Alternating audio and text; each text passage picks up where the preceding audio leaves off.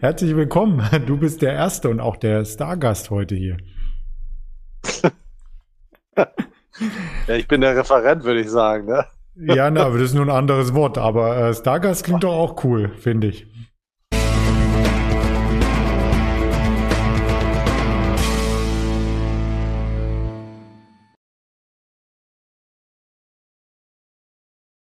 Ich begrüße alle Teilnehmer hiermit äh, zum Online-Seminar am Freitagabend. Das hat Tradition, nicht jeden Monat, aber so ungefähr alle ein, zwei Monate haben wir zu Gast den Frank Helmes und schauen auf Value-Werte, welche Aktien sind noch kaufenswert und gerade nach so einer langen äh, Strecke der Aufwärtsbewegung bei vielen Aktien ist diese Frage hochbrisant. Da freue ich mich sehr drauf und würde mich dann auch direkt wieder ausblenden, weil ich muss ja nicht die ganze Zeit sichtbar sein. Es geht ja um dich, Frank. Herzlich willkommen. Ja, vielen Dank, Andreas.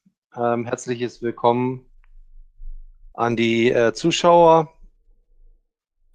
Die Agenda für heute sehen Sie hier. Ähm, Im Grunde genommen dieselbe Agenda die ich immer hier alle zwei Monate mache. Das heißt, es geht äh, nicht nur in Anführungsstrichen darum, welche Aktien kaufenswert sind, sondern auch äh, davor ein paar andere Dinge. Ähm, was ich hier noch zusätzlich neu eingeführt habe, dass ich mal äh, wieder ein Bewusstsein ja, ähm, wecken möchte, was beispielsweise nur zwei Prozent Performance mehr pro Jahr am Ende für gigantisch mehr Geld äh, sorgt.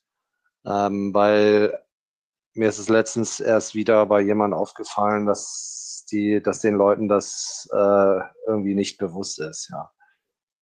Gut, dann starten wir mal. Rechtlicher Hinweis. Diese Informationen stellen keine Aufforderung zum Kauf oder Verkauf eines Wertpapiers dar. Investitionsentscheidungen dürfen nur nach ihrer eigenen Recherche und nicht basierend auf den gezeigten Informationen getroffen werden. Es wird keine Verantwortung für jegliche Konsequenzen und Verluste übernommen, die durch Verwendung der hier vorgestellten Informationen entstehen. In vorgestellten Wertpapieren bin ich investiert. So, dann kurz zu meiner Person. Bin knapp 20 Jahre an der Börse, ähm, habe es da tatsächlich dadurch auch ähm, zum Millionär geschafft. Ähm, Schwerpunkt Handelsstile, das Value Investing, was wir heute hier behandeln, und Indikatoren. Ähm, ja, hier beim äh, Traders Magazin oder äh, Querstrich Lang und Schwarz ähm, bin ich tätig als Referent. Dann war ich auch schon bei Focus Invista und äh, Goldman Sachs habe die Facebook äh, Community Aktienclub Facebook gegründet und äh, betreibe auch einen, einen Börsendienst. Ja, hier mal dargestellt der Zinseszinseffekt. Ähm, schönes Zitat von Albert Einstein, die größte Erfindung des menschlichen Geistes, die Zinseszinsen. Und ähm, der Effekt zeichnet sich in erster Linie dadurch aus, dass ein Vermögen nicht linear ähm, ansteigt, also mit einer Geraden, sondern exponentiell. Das heißt, nach hinten raus, sehen Sie auch hier in der, besonders in der rechten Grafik, wird die Kurve, der Anstieg der Kurve immer steiler. Und ähm, hier haben Sie mal äh, verglichen, äh, mal drei Prozent äh, Rendite Unterschied genommen von, äh, von links zu rechts. Also es, links haben Sie ähm, ein Invest und das, ähm, das angelegt wird und dann äh, durchschnittlich pro Jahr 10 Prozent wächst und äh, rechts mit äh, 13 Prozent. Und links kommen Sie nach 20 Jahren mit rund 330.000 Euro raus, äh, rechts mit 500, rund 570.000 Euro. Also richtig, richtig viel mehr Geld, ja. Und nach 30 Jahren ist es noch gigantischer. Da ähm, ist ähm, bei 10 Prozent rund 870.000 das Wert und bei äh, 13 Prozent 1,9 Millionen. Können Sie ganz einfach nachrechnen. Ja, Äh, wenn Sie mit Excel nicht durch, äh, nicht zurechtkommen, geben Sie einfach mal das in Taschenrechner ein, irgendeine Summe und äh, dann äh, zinsen Sie das auf. Also ähm, ist ganz einfach auszurechnen, 50.000 äh, dann mal 1,13. Äh, das ist dann ein Jahr und dann 20 mal das eingeben. Also 20 mal 1,13 bekommen Sie dann auf 576.000 und nach 30 Jahren auf 1,9 Millionen. Deswegen machen kleine Effekte schon sehr viel aus. Bei 2% hat man das auch schon. Und deswegen, ja, lohnt es sich vielleicht mal pro Woche etwas Zeit zu investieren, wenn man denn äh, Lust hat, nicht bis 67 zu arbeiten, sondern vielleicht ähm, etwas früher in Rente gehen äh, möchte. Kommen wir zum nächsten Thema. Vergessen Sie Börsenprognosen. Äh, dass, wenn Sie eben schon äh, kurz vorher eingeschaltet hatten, hatten Sie es schon eben äh, mitbekommen, hatte ich schon was ähnliches gesagt. Ähm, hier ist mal ein schönes Zitat von Peter Lynch, das erfolgreichste Fondsmanager aller Zeiten. Er hat gesagt, niemand war je in der Lage, die Börse vorherzusagen. Es ist eine totale Zeitverschwendung. Der von Forbes veröffentlichten Hitparade der Reichen in der Welt war noch nie ein Börsentiming-Experte vertreten. Aus 20 Jahren Börsenerfahrung kann ich das total äh, unterstreichen. Äh, ähnlich von Warren Buffett. Ich denke nie darüber nach, was die Börse machen wird. Ich weiß nicht, wie man die Börse oder die Zinsen oder die Konjunktur vorhersagen kann. Und ich habe keine Ahnung, ob die Börse in zwei Jahren höher oder tiefer stehen wird. Ich denke nicht darüber nach, ob ein Markt nach oben oder nach unten geht. Kümmere mich nur darum, ob ich ein Unternehmen zu einem akzeptablen Preis kaufen kann. Und noch ein zweites, auf Börsen- oder Wirtschaftsprognosen zu hören, ist Zeitverschwendung. Hier mal erhärtet an einer Statistik. Ähm, Investmentbanken machen immer am Anfang des Jahres verschiedenste Prognosen, unter anderem auch zum DAX, wie der am Jahresende stehen äh, wird. Und hier ist mal aufgezeigt äh, in der Tabelle und noch ein bisschen äh, anschaulicher rechts im Diagramm, wie in einzelnen Jahren die Abweichung von der Prognose zum Ist-Stand ist. Ja, also es beginnt hier bei 1992 bis 2014. Aus dem Jahr habe ich die, diese äh, Grafik und hier sehen Sie die äh, Abweichung. Also kann er nach oben oder nach unten abweichen, äh, zu schlecht geschätzt oder ähm, zu zu übermütig. Und da sehen Sie oftmals ja bis zu 60 Prozent hier in der Spitze, viele, die bei 40 Prozent hier in der Nähe sind und oftmals im Bereich 20 Prozent. Wichtigstes Merkmal einer Aktie aus, aus meiner Sicht, ähm, der Burggraben. Warren Buffett, Buffett hat diesen Begriff erfunden. Also Burggraben-Unternehmen, besser gesagt, diesen Begriff hat er erfunden und das sind seine Lieblingsinvestments. Ähm, was ist ein Burggraben bei einem Unternehmen?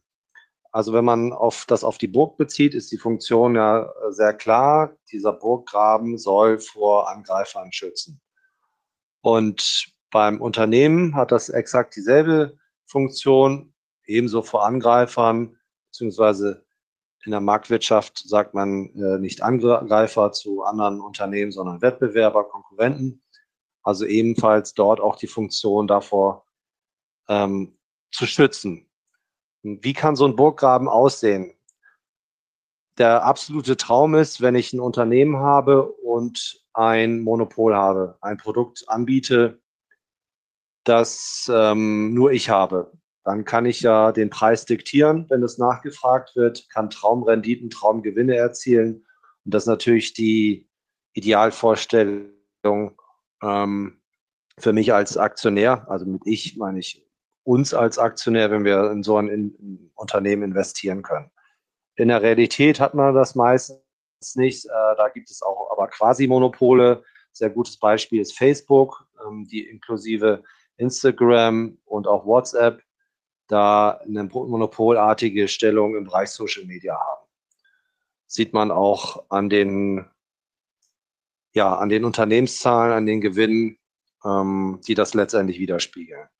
Bei Oligopol ist auch eine schöne Sache. Ähm, das heißt, also ein Oligopol ist, wenn mehrere Unternehmen zusammengenommen ein Monopol bilden im Bereich zivile Großraumflugzeuge, ist das der Fall bei Boeing und Airbus. Ähm, China hat schon mal vor Jahren gemeldet, dass sie da auch, äh, auch was starten möchten. Jetzt vor ein paar Wochen kam mal wieder eine Meldung, ähm, dass sie jetzt ein Flugzeug haben. Wenn das der Fall sein sollte, könnte man diese Aktie, wenn sie kaufenswert ähm, ist, dann auch noch kaufen. Dann eine Art von Oligopol sind Visa und Mastercard, weil das die beiden Kreditkartenhersteller sind, mit denen man überall weltweit zahlen kann. Ja, also mir ist es schon aufgefallen jetzt im, im, Internet, dass man beispielsweise mit einer American Express nicht zahlen kann. Und weltweit wird ja viel ähm, elektronisch gezahlt, also der Trend nimmt immer mehr zu. Ähm, ich merke es selber, wenn ich im Urlaub bin, wenn man ja nicht riesige Summen Bargeld äh, mit sich rumschleppen. Und da ist es immer das Einfachste, dann per Karte zu zahlen. Ja. Ähm, Im Ausland gibt es auch ähm, ausschließlich, ausschließlich so Kreditkarten. Also andere Länder haben nicht noch so ein System wie unsere EC-Karte. Ja, deswegen. Ähm, und was auch da sehr bemerkenswert ist, dass diese ähm, diese Systeme auf den Handys ähm, aufbauen. Also, oder anders gesagt, man kann ja mit Handys auch zahlen. Die setzen aber auf die, also bei denen läuft aber im Hintergrund diese Abwicklungssysteme ähm, von den Kreditkarten. Ja, weil Sie müssen sich das so äh, vorstellen. Ähm, jedes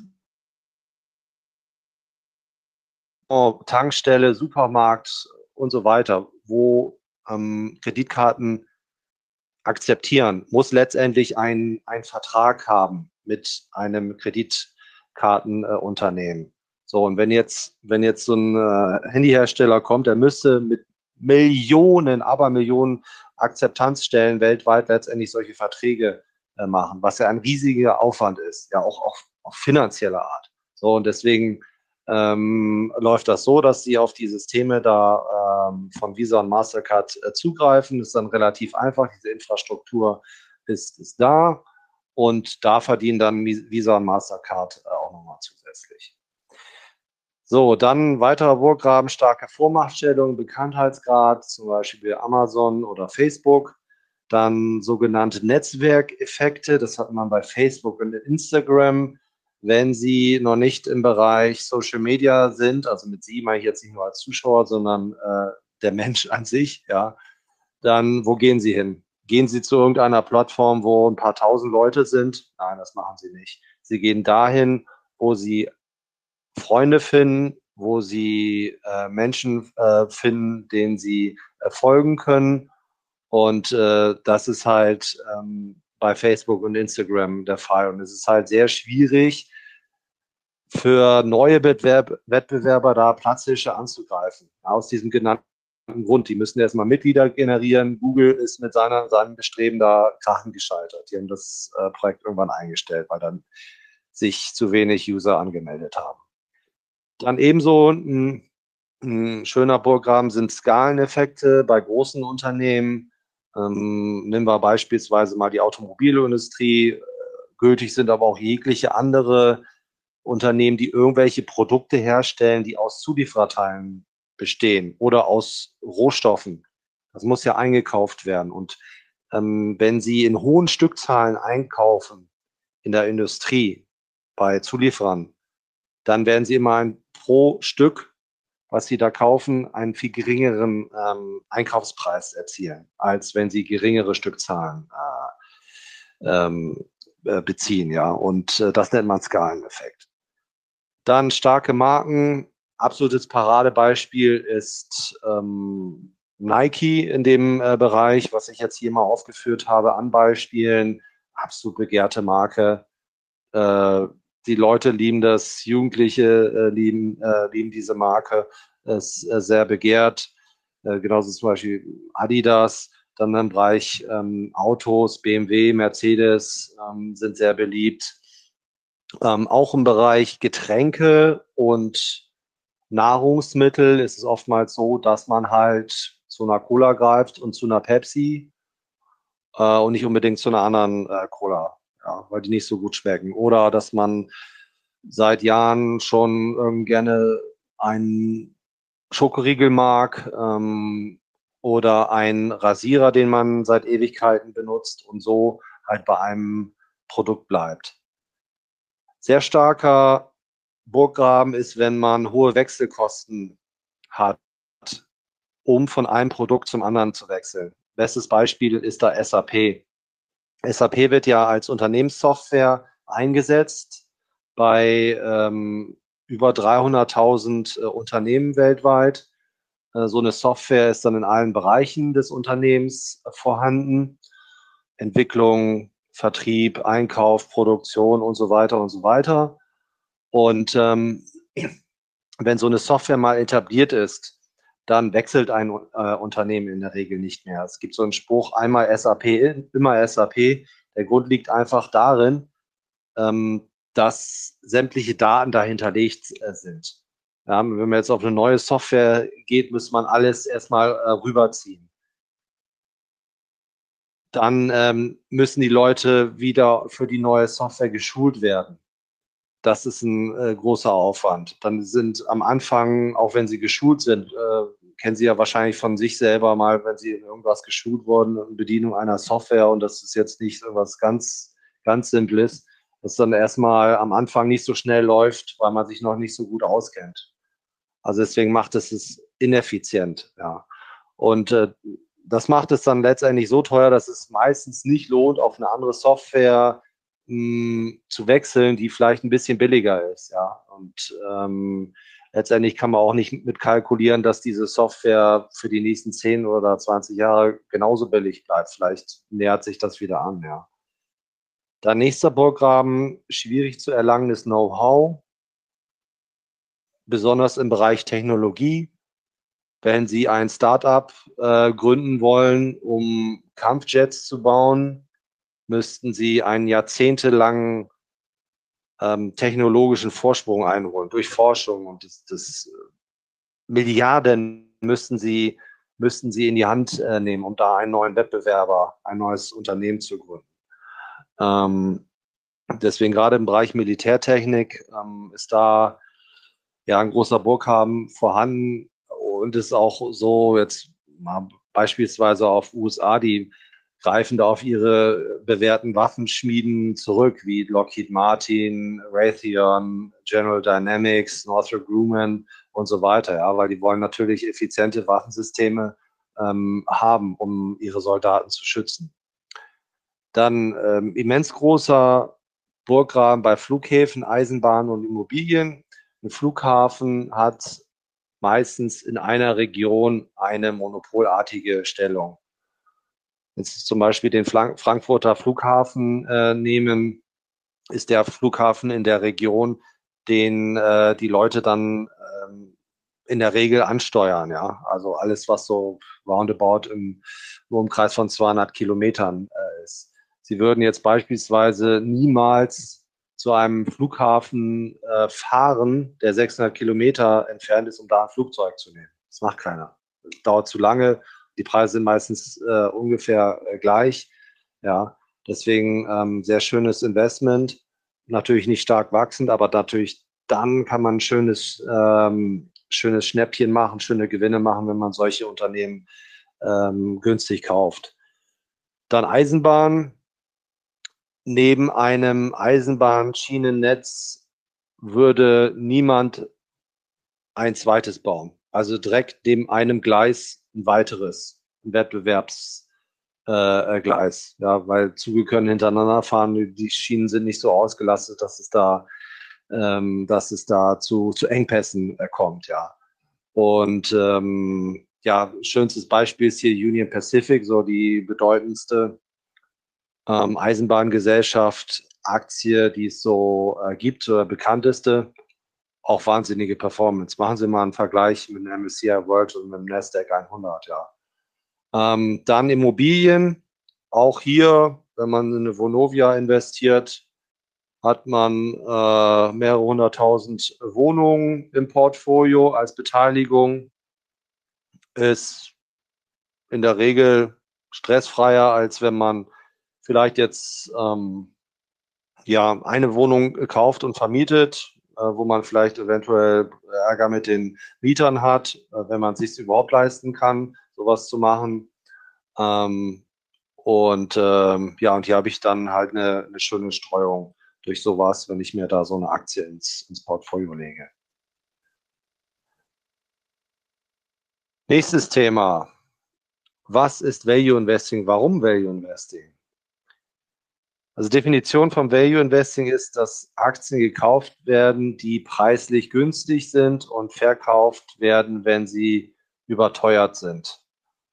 Bei günstig sagt man auch unterbewertet und bei überteuert überbewertet. Als Value-Investor profitiert man halt immer davon, dass es immer wieder in der Geschichte so war, dass es ähm, übertriebene Angst gab am Markt. Aktien sind sehr günstig oder Blasen, Aktien sind äh, überteuert, ja, dass man dann künstlich einkauft und äh, teuer wieder verkauft und so seinen Gewinn erzielt. Ein Beispiel von übertriebener Angst war der Beschluss zum Brexit. Da ging der Markt so richtig massiv, massiv runter, ähm, weil alle Angst hatten, dass Großbritannien ähm, aus der EU austritt. Ich habe an dem an diesem äh, Morgen gekauft, weil es letztendlich ja was, also nur weil es ein, auch wenn es bedeutend äh, bedeutendes Land ist, dann austritt, hat das ja nicht gravierende äh, Auswirkungen auf, auf Unternehmen. Es wird Handelsabkommen äh, geben und so weiter. Ja. Ähm, Beispiel von nicht übertriebener Angst ähm, ja, war die Corona-Krise. Also wir haben sie ja noch, aber ich sage mal diesen, diesen äh, drastischen äh, Crash, den wir, den wir da hatten, weil da war natürlich äh, der Punkt, da kommt etwas und ähm, dass die, dass die Gewinne massiv be belasten kann. Ja, und deswegen war ich auch vor diesem, vor diesem Riesenrutsch da ausgestiegen, weil da, weil das einfach unkalkulierbar war. Ja. Bester Börsianer der Welt, Warren Buffett, der macht's vor. Der erzielt mit Value Investing ähm, große Gewinne. Ähm, zudem wenn man Aktien auf längere Sicht, also Monate oder Jahre hält, dann sollte man niemals zu viel, sondern immer einen fairen oder am besten einen günstigen Preis zahlen. Weil bei einer überteuerten Aktie ist das Risiko hoch, dass der Kurs mittel- und oder langfristig fällt und man deswegen eine schlechte Performance erzielt. Sie sehen das hier, neuer Markt, Jahr 2000, ähm, total irre Bewertung. Da hatten wir ein KGV ähm, vom deutschen Markt von 30. Historischer Durchschnitt damals war 15, also 100 Prozent überbewertet. Und Sie sehen selber in der Grafik, ist dann ordentlich abgeschmiert über ja, anderthalb Jahre im Kurssturz von 69 Prozent. Warum werden sich Blasen immer wiederholen? Schönes Zitat auch hier von Buffett. Man kann unheimlich viel von ihm lernen. Ähm, wenn man eins aus der Geschichte lernt, dass der Mensch nichts aus der Geschichte lernt, dann äh, gibt es natürlich auch andere Strategien wie Trend. Ähm, ja, also dass man so lange an, an, in eine Aktie investiert ist, wie es aufwärts geht. Da gibt es auch viele Börsianer, die das machen. Und äh, die achten dann nicht auf den fairen Wert einer Aktie. Und äh, so werden dann halt die Preise hochgetrieben. Wenn der Trend dann bricht und es ist stark überbewertet, dann kann es auch extrem runterrauschen. Das sehen Sie ständig im Markt, ja. Ähm, sowohl irgendwelche Hypes wie ähm, ja, Cannabis, dann auch die Wasserstoffaktien wurden ja dermaßen hochgepusht und sind dann so abgeschmiert. Ja. Ähm, sehen das auch selbst bei normalen ähm, Aktien, jetzt äh, nicht irgendwelche ähm, Hypes jetzt da ähm, total ge gespielt werden. Ja. Dann die Gier des Menschen treibt äh, Preise hoch, hat man vor allem im neuen Markt da im Jahr 2000 gesehen, dass dann viele Menschen auf die Börse aufmerksam wurden. Oh, da kann man toll Geld verdienen, oh, 10, äh, 100 Prozent innerhalb von einer Woche und solche Sachen, die haben dann gekauft und das treibt dann natürlich äh, den Preis weiter hoch, weil ein Preis setzt sich oder bestimmt sich besser gesagt aufgrund von Angebot und Nachfrage. Und wenn dann immer die Nachfrage hoch ist, alle nur kaufen wollen, steigen die Preise. Dann Unwissenheit. Menschen kaufen ohne jegliche Ahnung. Also sie wissen nur, was eine Aktie ist, eine Unternehmensbeteiligung, kaufen dann halt einfach, aber kennen sich sonst überhaupt nicht aus. Ähm, wissen dann nicht, dass sie vielleicht in einer Blase investieren. Ja. Äh, Costolani hat mal so schön äh, gesagt, nirgendwo gibt es so viele dumme Menschen auf einem Quadratmeter wie an der Börse.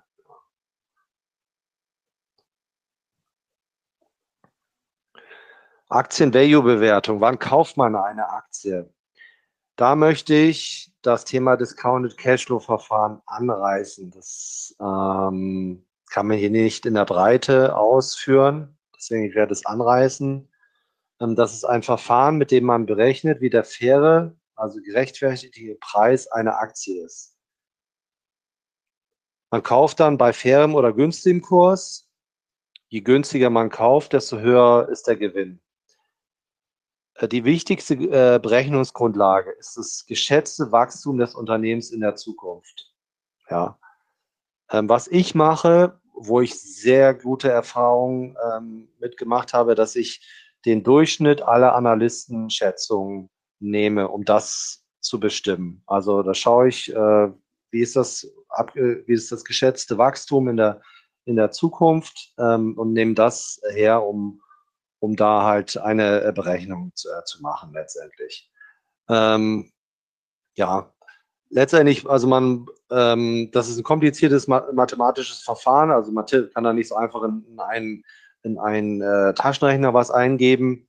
Ähm, da benutzt man in der Regel einen, einen Excel-Rechner, wo dieses Verfahren hinterlegt ist und da tippt man dann halt dieses Wachstum ein und äh, also ist eine, eine Variable, die man da eingeben muss. Hier äh, Werbung in eigener Sache äh, für meinen äh, Börsendienst. Ich habe, das zeige ich Ihnen ja auch gleich dann, ähm, die Value-Datenbank. Das ist so Deutschlands umfangreichste Value-Auswertung von Aktien. Ähm, da wird dann aufgeführt, welche Aktien gerade günstig sind, welche teuer sind. Ähm, in diesem Dienst benachrichtige ich auch über meine äh, Käufe und Verkäufe. Das ist alles Realgeld. Die Leute kriegen immer zugeschickt, wenn ich was kaufe und verkaufe, kriegen original Depotauszüge von meinem äh, Broker als Übersicht. Das Programmdepot hat äh, 220 Prozent nach Steuern seit 2014 erzielt. Der DAX in dem Zeitraum nur 49 Prozent. Ich habe auch noch ein Indikatordepot wo ich bei zwei ähm, ähm, Indizes nach Trend handle. Also das heißt, wenn es hochgeht, bin ich investiert, wenn es runtergeht, bin ich draußen und das hat ähm, beim, beim MDAX eine durchschnittliche jährliche Rendite von 26 Prozent erzielt, also mit Betonung auf Durchschnitt. Und da verwende ich auch äh, Hebel, ähm, also äh, Hebel 4 und ähm, und 5. Ähm, dasselbe beim Nasdaq, äh, da 23 Prozent. Und dann noch einen dritten Indikator, einen Sentimentindikator, der ist entwickelt von einer Investmentbank, ähm, wo es tatsächlich eine durchschnittliche Rendite von 43 Prozent erzielt hat. Ja. Also derzeit bin ich da ähm, mit ähm, Stand gestern, also mit den gerade den aktuellen Trades, äh, das waren Käufe aus dem Jahr äh, 2000, also wo es da grünen Signale äh, gab, äh, bin ich mit 193.000 Euro gerade im Gewinn mit den aktuellen Trades. Ja, also deswegen das, das äh, läuft auch weiterhin sehr gut. Äh, ja, dann habe ich noch so eine Facebook-Gruppe für, für diesen Dienst Und ähm, ja, Sie können das alles kostenlos testen, 30 Tage lang auf äh, meiner Webseite helmes-finance.de.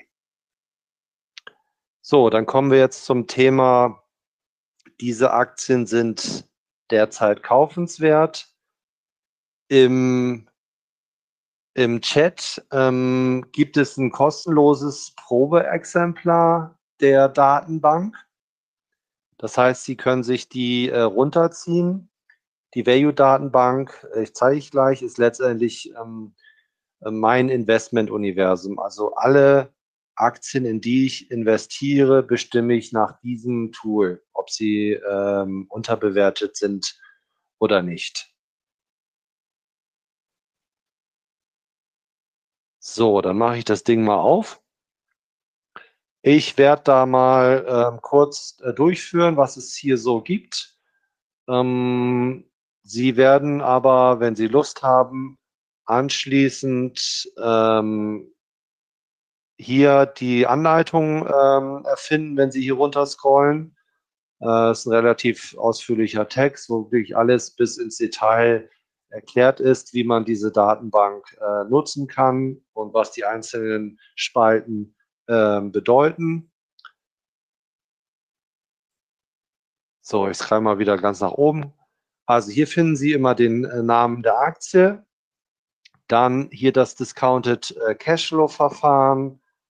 Ähm, blau ist immer eine Unterbewertung, also mit einem Minuszeichen vor der Prozentzahl äh, bedeutet dann hier in dem Fall 5% unterbewertet, die äh, 3M gerade hier meine äh, Meinung dazu zu äh, der Aktie. Also für mich meistens ähm, eine Aktie, die äh, unterbewertet ist, dann auch ein Kauf. Was ich noch, also ich vergebe hier noch äh, einen, also ich vergebe hier unterschiedliche ähm, Meinungen, also einmal ein sogenanntes äh, Buy, also kaufenswert grün, dann ein sogenanntes Risiko Buy. Das ist, das vergebe ich in der Regel dann, ähm, wenn, wenn das Discounted Cashflow eine Unterbewertung anzeigt, aber das Kursziel von den Analysten keine 10 Prozent ähm, aufweist. Ja, also Kursziele von Analysten werden ja immer äh, vergeben ähm, und da sollte ähm, immer so ein Potenzial von 10 Prozent gegenüber dem jetzigen Kurs sein. Also das Kursziel sollte 10 Prozent über dem jetzigen Kurs äh, sein, ähm, damit da auch ein bisschen Support von den Institutionellen vorhanden ist. Ja.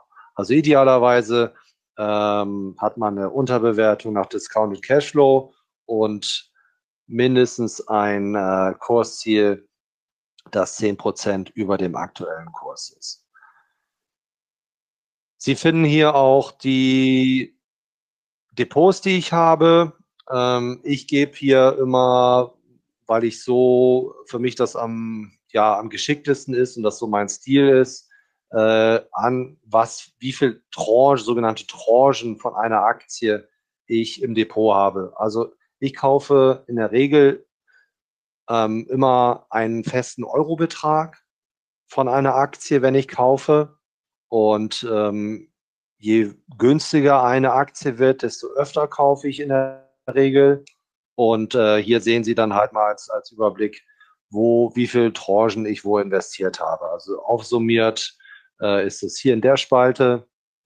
Ähm, größte Position ist ähm, derzeit Mastercard, ja, mit 20 äh, Tranchen, weil es einfach eine hervorragende Aktie ist, die jetzt auch in der letzten Zeit ähm, relativ günstig ähm, war. Und ähm, derzeit kaufe ich bei Visa noch nach. Sie sehen hier, ähm, ich habe hier heute direkt eine Tranche noch äh, hinzugekauft. Was ich für meine Leser auch mache, dass ich hier, weil das relativ viele Aktien sind, noch eine sogenannte Top 15 und Top 50 angebe, also was die besten Aktien aus meiner Sicht sind. Da spielt auch der Burggraben eine große Rolle. Und äh, zusätzlich habe ich hier einen, einen Fundamentalanalyse-Score, der ja, von 0 bis 10 äh, geht. Ich kann das vielleicht mal ähm, kurz zeigen. Uh, so. Also auf meiner Facebook-Seite veröffentliche ich diese immer. Ich wollte mal eine, hier nehme ich mal Facebook raus. Also in der Regel jeden Werktag wird da eins veröffentlicht, ein, äh, ein Score. Und da nehme ich, mache ich klassische Fundamentalanalyse, ja. Also ich gucke drauf, ob das Umsatzwachstum in den letzten fünf Jahren besser war als der Markt. Markt sind die übrigen anderen Aktien. Das Gewinnwachstum, ob das in den letzten fünf Jahren besser war als der Markt. Dann, ob das Gewinnwachstum in den nächsten drei Jahren positiv ist, also Schätzung der Analysten. Dann Gewinnrenditen, einmal die Rendite auf das eingesetzte Kapital und die Nettogewinnmarge, ob die besser als äh, andere Aktien äh, sind. Verschuldung sollte möglichst gering sein äh, und dann wie die Performance der Aktie in den letzten fünf und zehn Jahren war, was auch immer ein, ein guter Fingerzeig ist für ja, sehr gute Aktien. Und so ergibt sich der Score. Das heißt, ähm, wenn alle Punkte erfüllt sind, dann gibt es maximal zehn Punkte. Und wenn kein Punkt äh, erfüllt ist, solche Aktien gibt es auch, aber die kaufe ich nicht, dann gibt es äh, null Punkte. Ja.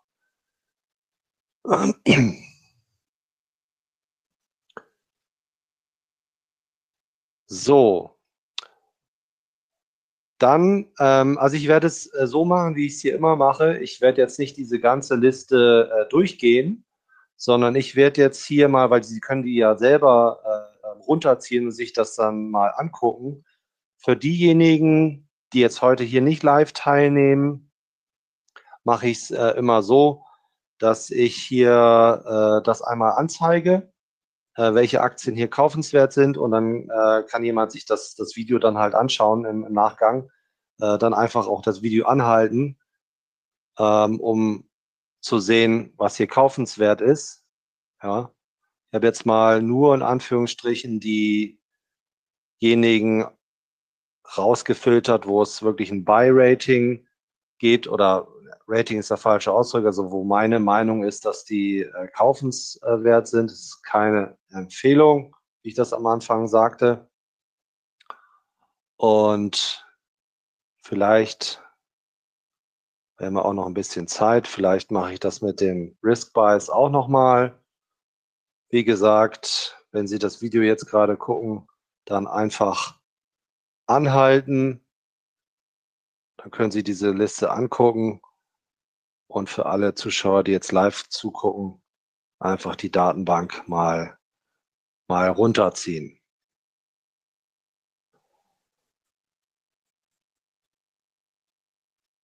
So, dann, oder was ich vielleicht nochmal mache, wir haben ja wir haben noch ein bisschen Zeit. Ähm, ich zeige Ihnen mal meine Top 15 Aktien.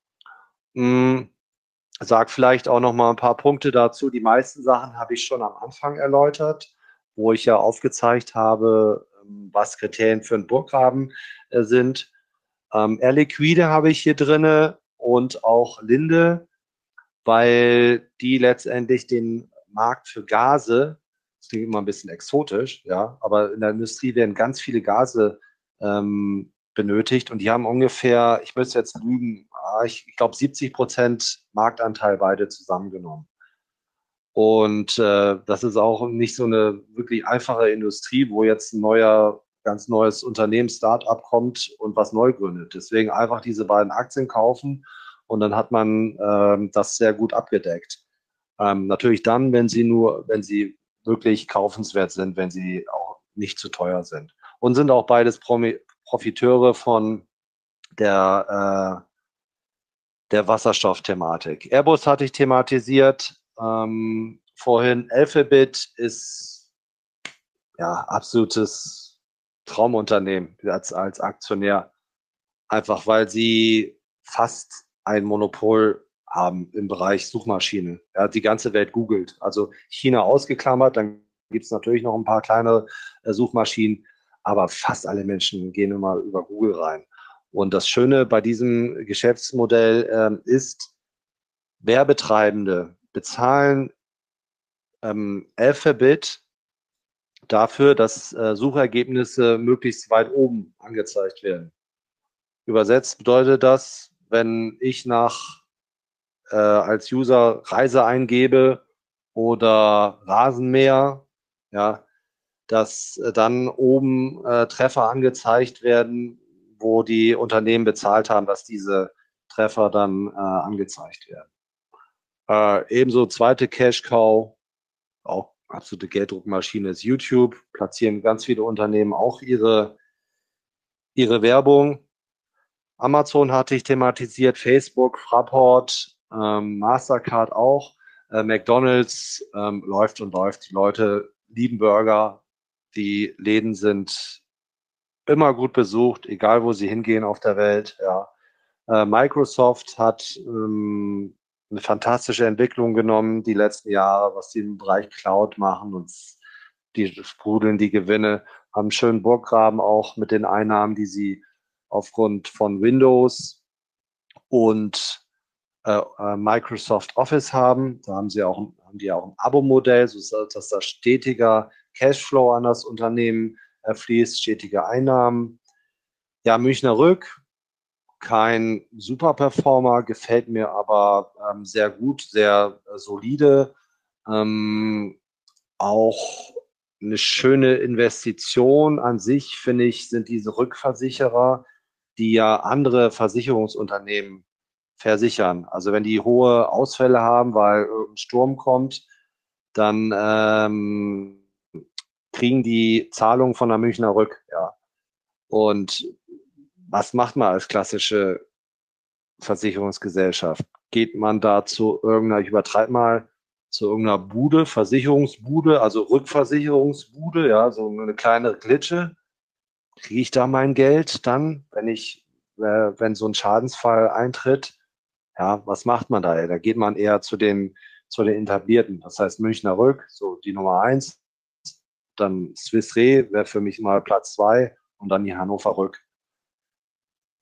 Nike haben wir schon thematisiert, Union Pacific auch, Visa auch und äh, die Vonovia. Ja.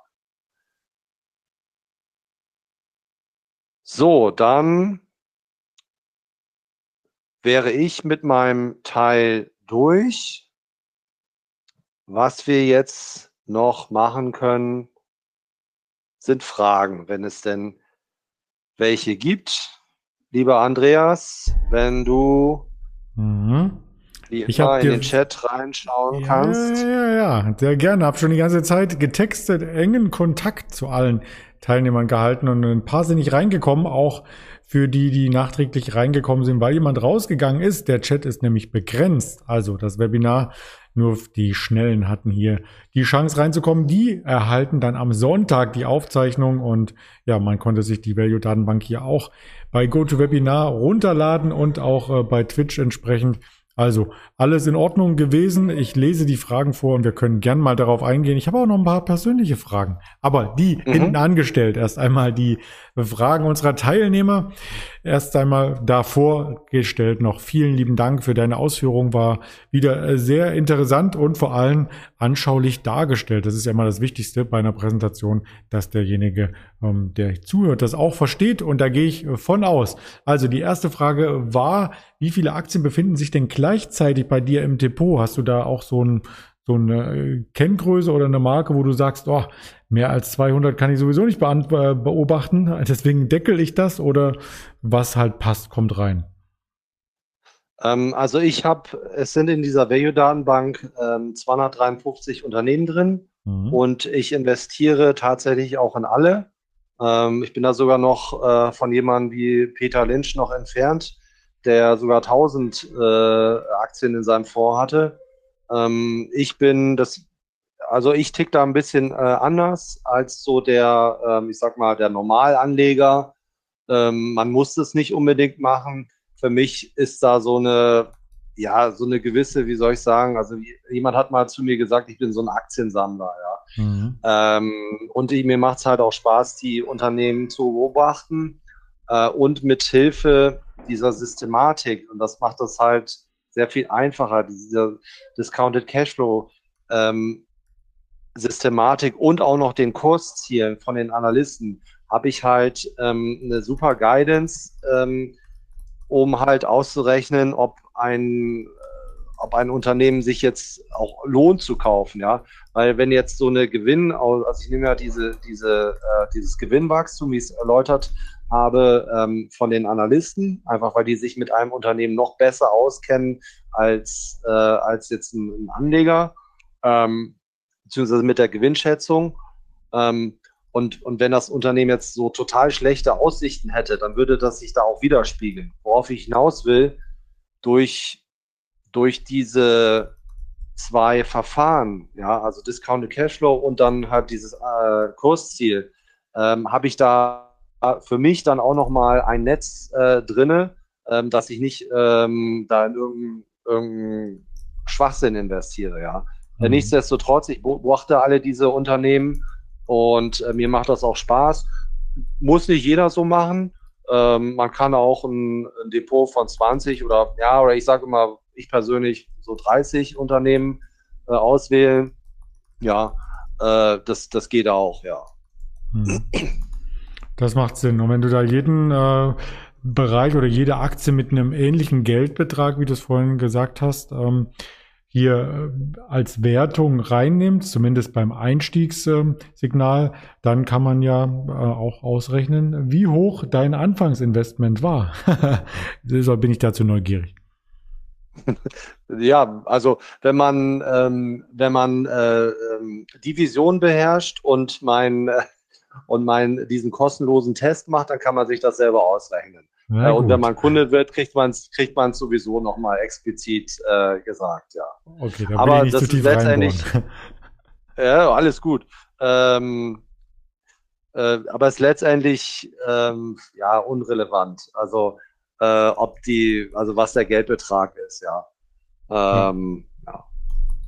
Es geht ja auch um die Signale am Ende und da wollen wir alle was dazulernen und mitnehmen. Natürlich auch äh, für die eigene Depotstrukturierung. Und was du da für ein Depot hast, das ist wirklich äh, zweitrangig, ähm, sondern ähm, vordergründig äh, steht hier der Aspekt der Auswahl. Und welche fünf Fundamentaldaten sind die wichtigsten aus deiner Sicht und Erfahrung? Das ist die nächste Frage, ebenfalls von einem Andreas, also sehr gewichtig.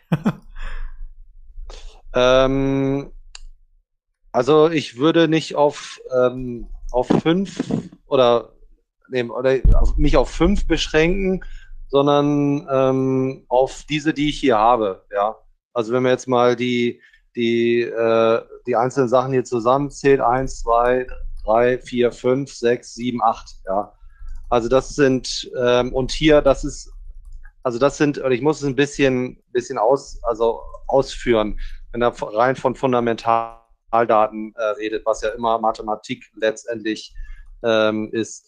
Ein, Burggraben kann man natürlich nicht ähm, quantitativ erfassen, sondern nur qualitativ. Also sprich, äh, man kann das nicht in eine Zahl äh, pressen, wie hoch ein Burggraben ist. Das ist letztendlich immer eine Einschätzung. Ähm, und das ist natürlich jetzt ähm, ja für mich der wichtigste Aspekt der, der Burggraben, hatte ich ja auch ähm, erläutert. Ja. Und wenn es um, um klassische Fundamentalanalyse geht, dann äh, diese Sachen, das ist jetzt auch nichts Exotisches, das ist wirklich absolute klassische Fund äh, Fundamentalanalyse, dass man drauf äh, schaut, wie ist das Wachstum, wie sind die Gewinnrenditen, äh, wie ist die Verschuldung, ja. Also das ist klassische äh, Lehre im Bereich der Fundamentalanalyse. Mhm. Okay, dann haben wir das auch äh, besprochen. Vielen Dank dafür. Und es gab hier auch äh, natürlich im Zeitablauf immer mal Phasen, wo so ein Index äh, stark nach unten einsackte. Also ich erinnere mich nur an die Dotcom-Blase 1999, dann 2003 wieder, 2007, 2008 und so weiter, die Corona-Krise. Die haben wir noch vor Augen. Da hat sich der Markt sogar darüber sehr, sehr schnell erholt. Aber bei den anderen genannten Daten hat es teilweise mehrere Jahre gedauert. Wie verhältst du dich da? Behältst du alle Aktien oder baust du dann auch Bestände ab und baust sie dann vielleicht tiefer wieder auf? Ja, also grundsätzlich ähm, verkauft man ja beim Value Investing jetzt mal abgesehen von, also wenn man nicht auf, ich möchte erstmal auf ganz bewusst auf, auf wie es ist, wie es allgemein ist, ja, unabhängig davon, ob Krise oder nicht. Ähm, man verkauft Aktien, wenn sie überteuert sind. So eine klassische Kennzahl ist 20 Prozent Überbewertung. Wenn man sich noch ein bisschen mehr Spielraum geben möchte, vielleicht 30 oder so, ja. Weil ich möchte gut schlafen und ich möchte nicht in Blasen investiert sein. Also bei Aktien, die äh, Höhen erreicht haben, die total übertrieben sind. Ja. Also das mal, mal grundsätzlich. So, und das kann man natürlich auch in der Krise anwenden.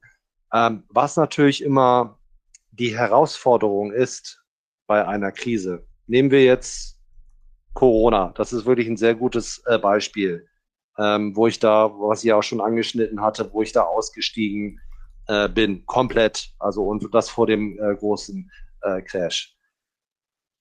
Ich hatte ja drauf ähm, abgehoben, dass ich bei der Discounted Cashflow ähm, Berechnung, die ähm, das von den Analysten nehme, was die ähm, schätzen, wie die Gewinne sich entwickeln werden, also prozentual.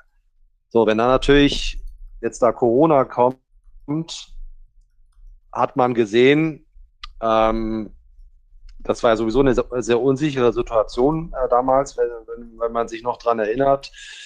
Hat das jetzt Auswirkungen auf die Weltwirtschaft, Weltwirtschaft noch nicht? Ähm, ich kenne auch andere Börsianer, die das nicht so eingeschätzt haben, dass das so, so drastisch äh, Auswirkungen ähm, hat.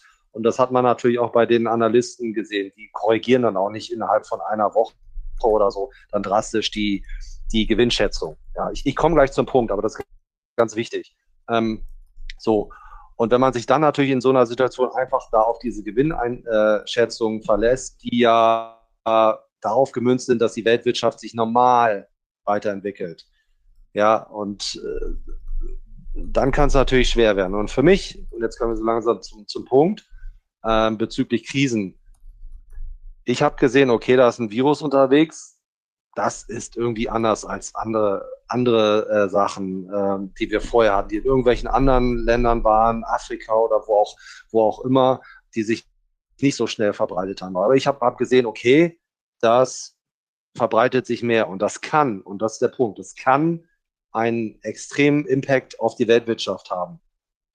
So, und wenn ich, und da war der Punkt, und das habe ich auch, das habe ich auch damals kommuniziert, ja, das ist alles nachvollziehbar, wer das damals verfolgt hat, ähm, habe ich gesagt, okay, wenn ich jetzt nicht weiß, wie sich das entwickelt, dann kann ich auch nicht den fairen Preis einer Aktie kalkulieren. Ergo, was muss ich machen? Ich muss aussteigen. Ja, weil ich weiß nicht, ob vielleicht es total über, überteuert, weil, weil die Gewinne sinken werden. Und das war ja auch der Punkt. Ja. Und, und sowas muss man sich halt bei jeder Krise äh, fragen. Und deswegen hatte ich auch dieses, äh, auch mal dieses, in diesem, in dieser Folie ähm, zum, zum Brexit, wo ich den erwähnt hatte, hatte ich das auch erläutert.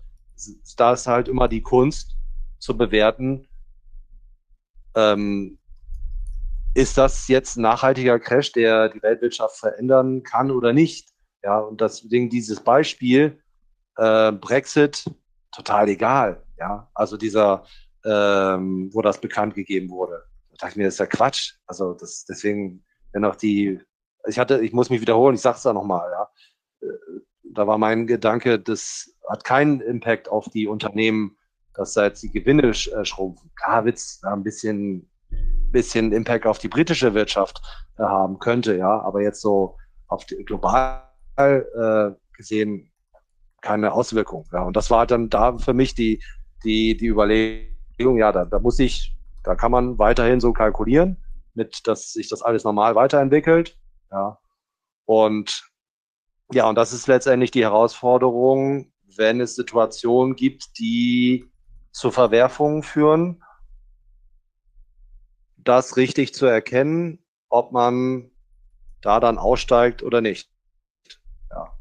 Und die nächste Krise kommt irgendwann und das ist immer individuell, ja. Also das kann man dann, muss man immer individuell bei, bei den nächsten Krisen ähm, dann bewerten. Und ja, meinen Lesern werde ich wie immer Bescheid geben, ähm, was ich mache.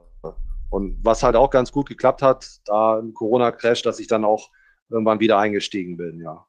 Äh, da habe ich, da habe ich extrem viel ähm, Einschätzung von Virologen, immer mir angehört ähm, von so Bekannten, ja, um dann irgendwie ein Gefühl zu kriegen, okay, was kann da noch passieren? Und letztendlich waren dann die Würfel, ich werde jetzt nicht zu weit über Corona erzählen, ja, aber, letzt, aber das mal so als, als, als, als ein Beispiel.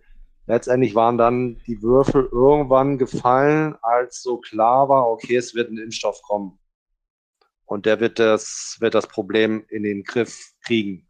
Da waren dann letztendlich so die Würfel gefallen, okay, ähm, da könnte man jetzt wieder einsteigen. Ja. So, nächste Frage bitte, falls es noch welche also, gibt. Also Chapeau, dass du das äh, dann ziemlich am Anfang auch mitbekommen hast, äh, dass es eine größere Krise wird bei der Vogelgrippe oder so, sah es ja für mich zumindest genauso aus am Anfang und dann ähm, ja, beschleunigt sich so ein Verlauf und kriegt auch eine gewisse Selbstdynamik und so eine Spirale. Wenn dann alles verkauft wird, da sind ja im letzten Jahr alle Assetklassen parallel gefallen, also auch Gold, selbst ja. äh, die Kryptowährung. Ja. Also ähm, ich habe es nicht kommen sehen und viele andere nicht und Chapeau, wer es hat kommen sehen. Ähm, wann entscheidest du denn in so einer Situation auch, welche Aktien du davon hebelst? Also ich habe früher gehebelt, als mein äh, Depot das, ähm, das erste Mal über 100.000 war, habe ich auf Kompletthebel umgestellt, weil ich da einfach in größere Höhen wollte. Ähm, ich sagte es ja in der einen Folie, was das Gesamtvermögen äh, ist. Ähm, derzeit habe ich, hab ich ein Depot von etwas, insgesamt etwas über 600.000 ähm, und deswegen, ich habe jetzt eine Höhe erreicht, wo ich nicht mehr unbedingt hebeln muss. Ja, also ähm, klar kann man noch viel ehrgeiziger sein, aber der Punkt ist ja immer letztendlich das Risiko. Ja, wenn ich hebel, ist ähm, immer ein Risiko vorhanden. Und ähm, aber, ähm, also deswegen mache ich es bei Aktien nicht mehr. Ähm, aber ich möchte oder was ich ja tue, ist, dass ich im Bereich der Indikatoren hebe, weil ich da ja wirklich ähm, Ausstiegsszenarien habe. Es ist wichtig, bei Hebelprodukten Ausstiegsszenarien zu haben, dass man wirklich rausgeht. Und das habe ich ja bei diesen Indikatoren ähm, gemacht, ja. Und da reicht es aus, wenn ich einen Index nehme, als ganz viele Aktien, äh, so ein System, das bei Aktien zu etablieren. Und der Punkt ist, beim, klar kann ich auch bei Aktien äh, hebeln, aber jetzt im Bereich Value Investing, wenn ich dann, wenn ich dann Hebel habe, was weiß ich, von fünf oder so, und ich habe da einen Crash und ähm, dann, dann kann es und dann kann es natürlich ziemlich böse fürs, fürs Depot enden. Ja. Also deswegen mache ich es da nicht mehr. Aber wie gesagt, früher habe ich es gemacht, aber da stand auch die äh, Entscheidung äh, an. Also also ich habe schon vor 100.000 Euro äh, den Gesamtdepotwert gehebelt und danach auch, aber bei damals war halt einfach die, der Punkt, okay, was, was willst du jetzt mit diesen 100.000? Und äh, irgendwie so äh, schönes Geld, aber so, so richtig irgendwie durchschlagend ist das nicht. Und ich möchte jetzt gerne in den nächsten Jahren äh, viel höher und deswegen habe ich damals den Hebel ausgepackt. Es lief gut. Es war eine sehr stressige Zeit. Ähm, wenn das komplett das ganze Depot äh, mit Hebel 5 ist, ähm, ja. Das klingt doch gut. Also Hebel 5 ist ja auch noch überschaubar. Ähm, da gibt Geht es noch, ja, ja, durchaus wildere Sachen, gerade im CFD-Bereich, aber das ist nochmal ein ganz anderes ja. Thema. Ähm, welche Performance wäre denn dann mit der Aktienauswahl entstanden, wenn du gar keinen Hebel eingesetzt hättest? Kannst du das auch ähm, sagen oder hast du das gar nicht mit aufgezeichnet? Nee, das kann ich letztendlich nicht, nicht beziffern. Also also ich habe mal, also auch im Bereich, im Bereich des Burggraben-Depots habe ich, ähm, hab ich Kreditehebel eingesetzt. Ähm, und also, dass ich auf Kreditaktien gekauft habe. Ähm, sowas, vielleicht muss ich auch meine Antwort noch ein bisschen relativieren, aber ich weiß nicht, ob ich die Frage richtig erfasst hatte. Also wenn jemand mich nach Hebeln fragt, denke ich, dass er immer meint, ähm, dass ich irgendwelche Zertifikate oder CFDs und so weiter einsetze. Also was ich durchaus auch für die Zukunft mache, dass ich tatsächlich auf Kreditaktien kaufe.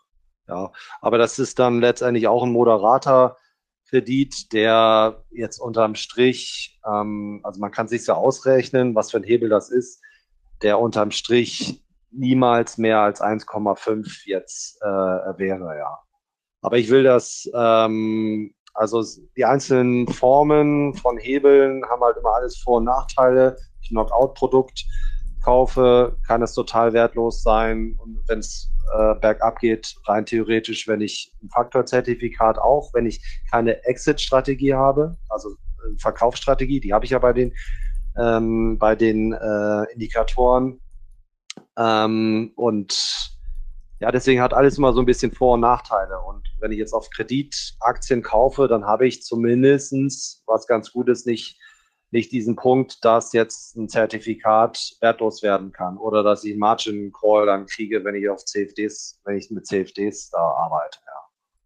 Ja. ja, das ist ein Riesenvorteil und das lässt dann, wie du vorhin sagtest, auch ruhiger schlafen. Das ist ja auch ein Punkt, ähm, der viele zum Value Investing wechseln lässt, wenn sie vorher Absolut, vielleicht äh, ja die wilden Daytrader waren. ja, ähm, ja. Noch, noch mal was zu dem äh, Verkäufen. Du hattest ja gesagt, wenn äh, so ein bestimmter Wert unterschritten wird oder ein Rückschlag am Markt einsetzt von, bleiben wir mal bei 30 Prozent, ähm, gilt das dann auch für Aktien, die beispielsweise schon 100 Prozent im Plus liegen? Verkaufst du die dann auch, wenn der Gewinn um 30 Prozent schrumpft oder nur, wenn ein Wert gekauft wird und dann irgendwie 30 Prozent sofort im Minus notiert? Ich, ich weiß nicht, ob ich die Frage richtig verstanden habe. Also ähm, ich möchte es vielleicht anders angehen, weil das beantwortet, glaube ich, auch dann die Frage auch. Ich verkaufe ja, wenn, ich verkaufe, wenn etwas zu teuer ist. Also wenn es überbewertet ist, 20 Prozent, ja, so roundabout. Mhm. Dann verkaufe ich. Und das hat ja nichts, also ähm, nichts damit zu tun, in was für ein Gewinn die ist oder inwieweit mhm. es vorher hoch oder runter ging. Ja. Hat keinen Bezug ähm, zu deinem Einstiegskurs sozusagen. Genau, ja, ja. ja. Okay. Damit ist die auch beantwortet und äh, meine ist damit auch beantwortet. ähm, vielleicht noch eine nachgereicht. Wie erkennt man denn so einen Crash Corona? Also klar, Medien, die werden erst panisch, wenn es schon mal 10, 20 Prozent runtergefallen ist am Aktienmarkt und so ein Indikator, den hat man auch nicht äh, irgendwie parat, den Crash-Indikator. Ich kenne ihn zumindest nicht. Ähm, wie hast du dir denn dann so schnell dein Bild machen können, vergangenes Jahr zum Beispiel? Ähm Jetzt, ja, also das ist jetzt ganz schwer zu beantworten, also weil das ja einmal die Frage dahin geht, wie, wie man das generell erkennt. Ähm, also ich möchte es mal so be beantworten. Ich sonst gegebenenfalls gerne nochmal rückfragen. A, im Crash erkennt man, wenn es 20, 30 Prozent runtergegangen ist. Da innerhalb kurzer Zeit, was weiß ich, äh, wenige Tage oder wenige Wochen. Ja, also das ist mal so eine Definition. 30 Prozent innerhalb von kurzer Zeit kann man als Crash bezeichnen. Ähm, und ja, also in Bezug auf, auf Corona, ähm, ja, wie soll ich das, also ich habe halt gesehen, okay, das ist halt ähm, bei Corona, das ist halt anders als, als sonst. Das verbreitet sich mehr ja, als irgendwelche, äh, welche Viren hatten wir davor noch, ist mir nicht mehr im Kopf, aber die sind irgendwie lokal geblieben. Und, und da hat man irgendwie gesehen, das hat pandemische Züge, ja, das verbreitet mhm. sich weiter. Das bleibt nicht nur da irgendwo in China, sondern und, und dann muss man sich fragen, okay, das könnte ja so weitergehen, ja. Und deswegen, das war, ich wiederhole mich, also was ich eben gesagt habe, das war halt für mich so der Aspekt, das könnte auch massiv weitergehen.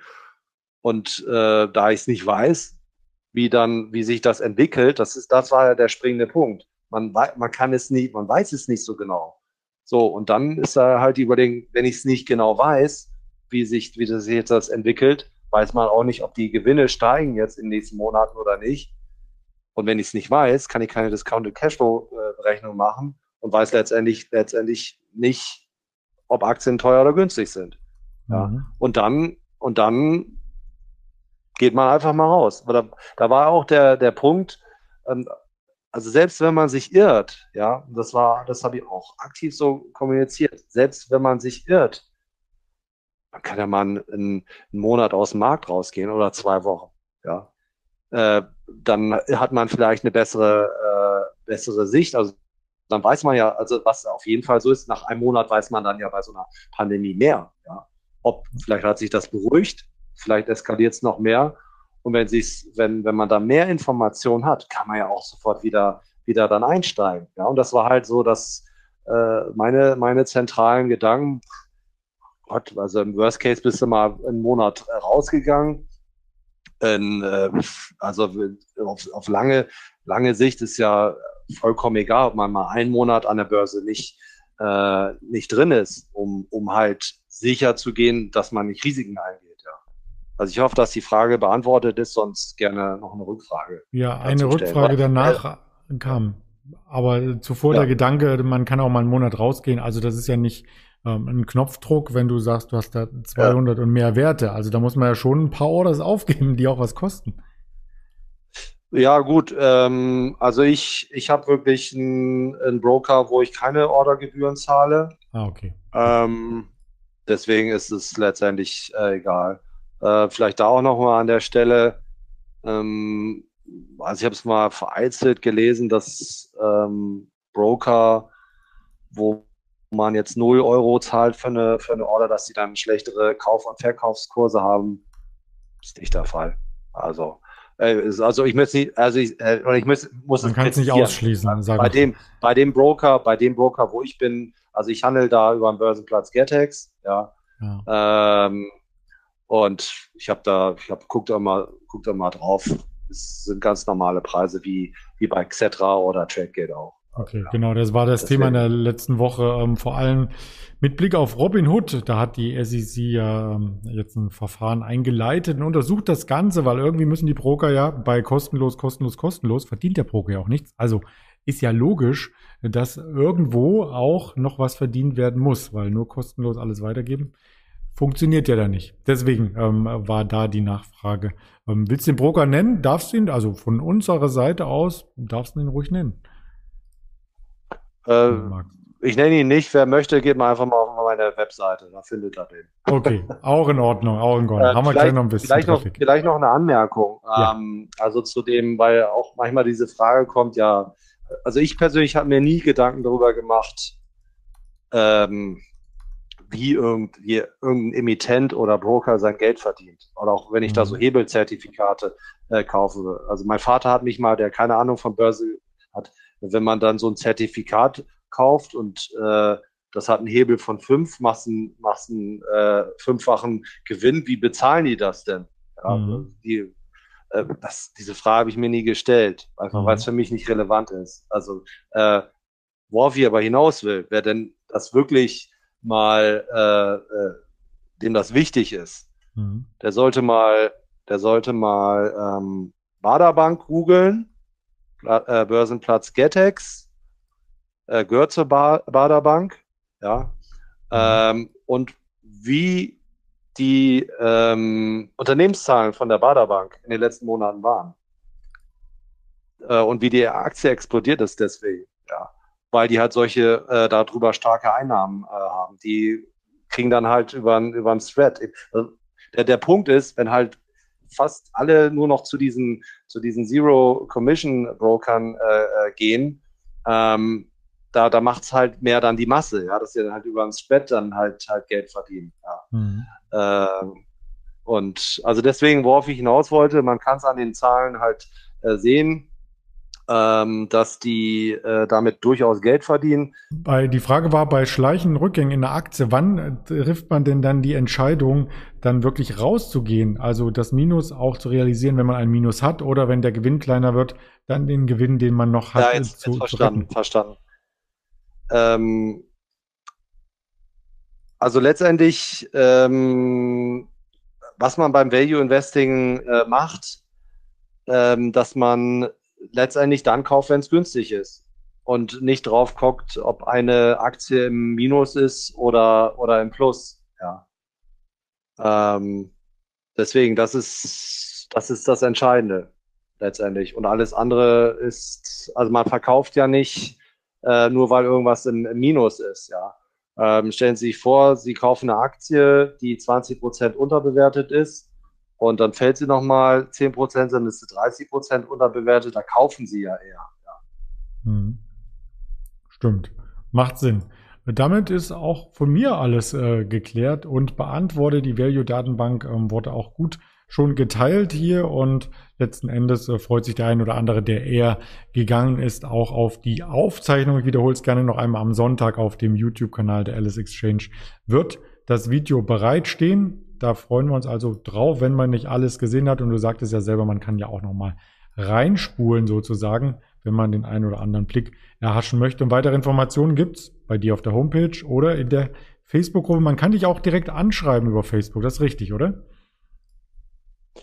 Ähm, ja, also ich, ähm, ich habe es nicht so gern, wenn mich jetzt jeder über Facebook direkt anschreibt. Ähm, das ist meistens ein bisschen umständlich, weil man da auch nicht, ähm, wenn man mit demjenigen nicht äh, befreundet ist, dann sieht man nicht die automatisch die Nachricht.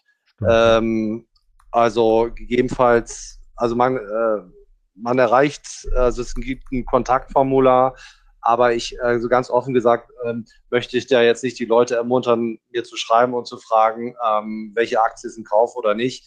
Äh, ich mache keine Vermögensberatung, ich mache keine Empfehlung. Ich sage einfach, was ich kaufe und äh, was ich äh, ähm, nicht mache. Und ähm, ja, das ist, das ist halt letztendlich der Punkt. Also das einfach, weil es äh, eine rechtliche äh, Sache ist. Ähm, mir macht es am meisten Trades ich mache. Und ähm, ja. Ja, und die Vergangenheit gibt dir ja recht. Das, was du machst, ähm, ist ja vieles richtig dran.